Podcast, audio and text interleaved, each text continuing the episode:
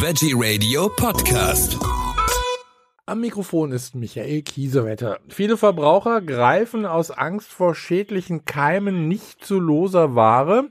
Tobias Hausmann, Nachhaltigkeitsmanager beim Feinkostunternehmen vom Fass, informiert uns jetzt, warum diese Sorge unbegründet ist und welche Hygieneregeln für Geschäfte mit unverpackten Lebensmitteln gelten. Herzlich willkommen, Herr Hausmann.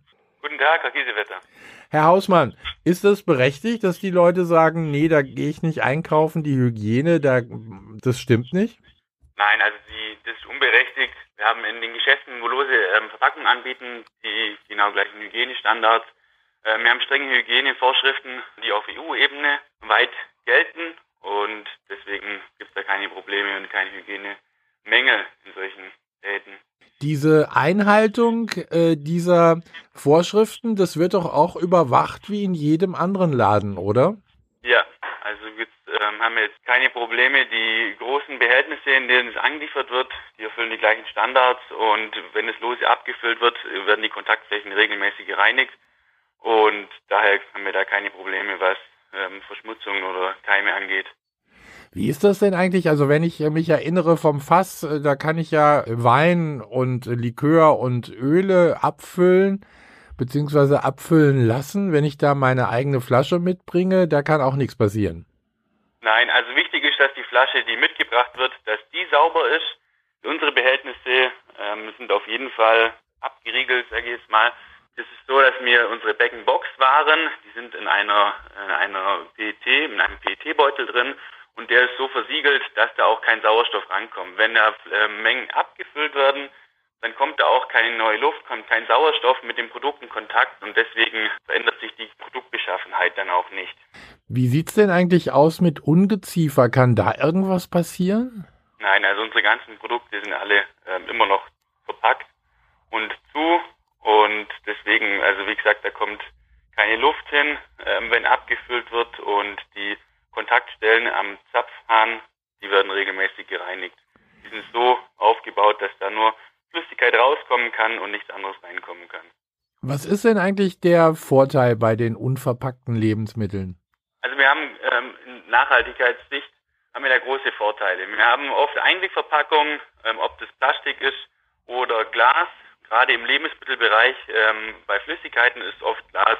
Die haben einfach einen großen CO2-Fußabdruck. Einwegglas wird einmal genutzt, obwohl man normalerweise mindestens 40 oder 50 oder 40 oder 50 Mal benutzen kann. Äh, wenn man einfach eine Wiederbefüllung anbieten kann, wie das wir bei vom, wie bei vom Fass machen kann, dann haben wir den großen Vorteil, dass es einfach ähm, weniger Müll entsteht und die Glasflasche, dass die oft genutzt werden kann und so weniger CO2 emittiert wird.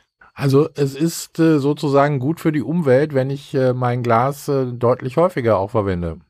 Gut für die Umwelt, Ressourcen werden geschont und der CO2-Fußabdruck sinkt deutlich. Wie bekommen Sie eigentlich diese, also Sie jetzt die Ware angeliefert? Ich denke mal bei Wein oder so, da wird das in Kanistern äh, passieren, aber es gibt ja auch Geschäfte, die Nudeln verkaufen oder Reis oder so. Ähm, also wir bei vom Fass ähm, haben hauptsächlich äh, flüssige Waren. Das wird alles in Kanistern oder Bag-in-Box angeliefert an unsere Partner. Wenn bei Unverpacktläden die ähm, feste Lebensmittel anbieten, die haben da einfach Mehrwegbehältnisse, die die äh, an ihre Geschäfte ausgeben oder beziehen es einfach direkt vom Erzeuger und brauchen so keine Einwegverpackung. Sie sind ja, glaube ich, auch schon persönlich ganz früh mit Nachhaltigkeit in Berührung gekommen. Sie haben, glaube ich, Agrarwissenschaft und Agrarbusiness studiert und äh, Sie sind äh, auf dem landwirtschaftlichen Betrieb groß geworden. Genau, ich komme aus der Nähe von Wangen im Allgäu, bin da auf dem Milchviehbetrieb von meinen Eltern aufgewachsen und habe dann ähm, nach der Schule Landwirtschaft studiert in Nürtingen, Agribusiness in Hohenheim für meinen Master und bin danach für meine Masterarbeit direkt zu vom Fass nach Waldburg und dort arbeite ich seit 1. Januar 2022. Und der Hof wurde in der Zwischenzeit auf Hafermilch umgestellt? Nee, das noch nicht. Aber es ist auf jeden Fall ein Biolandbetrieb.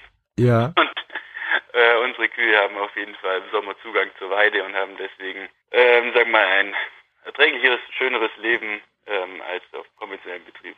Haben Sie das gemerkt, dass der Trend also weggeht zur, von der Kuhmilch zu Alternativen? Also ich ähm, konsumiere oft und viel Hafermilch, Also wenn ich das, wenn ich im Lebensmitteleinzelhandel mich umschaue, dann sehe ich da ähm, nicht nur Hafermilch, da gibt es mittlerweile sehr viele ähm, Alternativen und das finde ich auch gut und richtig.